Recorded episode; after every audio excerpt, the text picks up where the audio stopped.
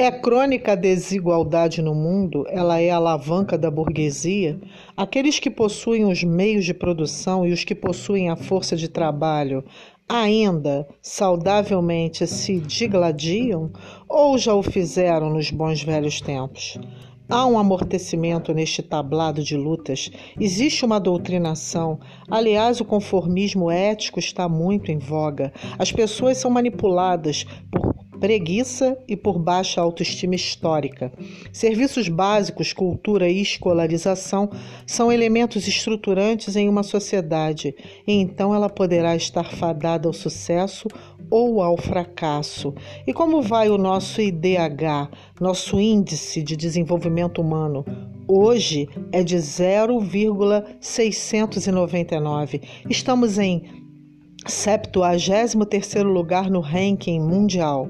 E, ademais, os dados sobre desigualdade social entre os estados brasileiros são díspares, ou seja, refletem de forma dissemelhantes cada realidade, que incluem saúde, cultura, educação, saneamento e etc. O Rio de Janeiro, por exemplo, atingiu a marca de 0,832, enquanto Alagoas marca 0,677 de IDH.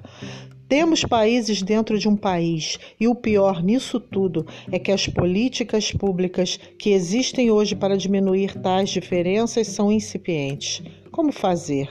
Existem pessoas no Brasil que sequer possuem um radinho para se informar ou até mesmo se desinformar. Vivem e morrem do labor e pelo labor. Há rincões de extrema pobreza dentro do gigante país que continua que continuam do mesmo jeito que viu Luiz Carlos Prestes, quando, através de sua coluna, andou desbravando tais áreas. O cunho político de tal movimento é inegável, porém o social fora gritante, já que envolveu igualdade de direitos em questões de educação e moralização política, inclusive com a defesa do voto secreto. O problema da desigualdade é antigo e se apoia sempre em uma política educacional capenga manga. Vide o que está ocorrendo com a profissão de historiador. Tramita como projeto de lei 368-2009 e é de autoria do senador Paulo Paim, PT Rio Grande do Sul.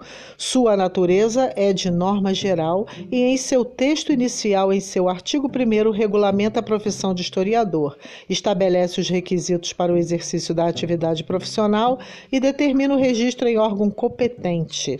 Porém, existe uma batalha travada para que tal projeto não seja aprovado. Ele já seguiu para a Casa Revisora da Câmara de Deputados deputados e contando com milhares de assinaturas, já que o então presidente da República o vetou. A partir daí, observa-se que tal ato não deixa de ser uma censura ao pleno exercício de uma ciência legítima, e tudo aquilo que tolhe e esquarteja, se faz ato de atroz desigualdade. Derruba veto PL 368, hashtag, História é profissão, hashtag, Leia Brasil com Z e Vire Brasil com S, a hashtag. Artigo desigualdade.com.br Site Brasil 247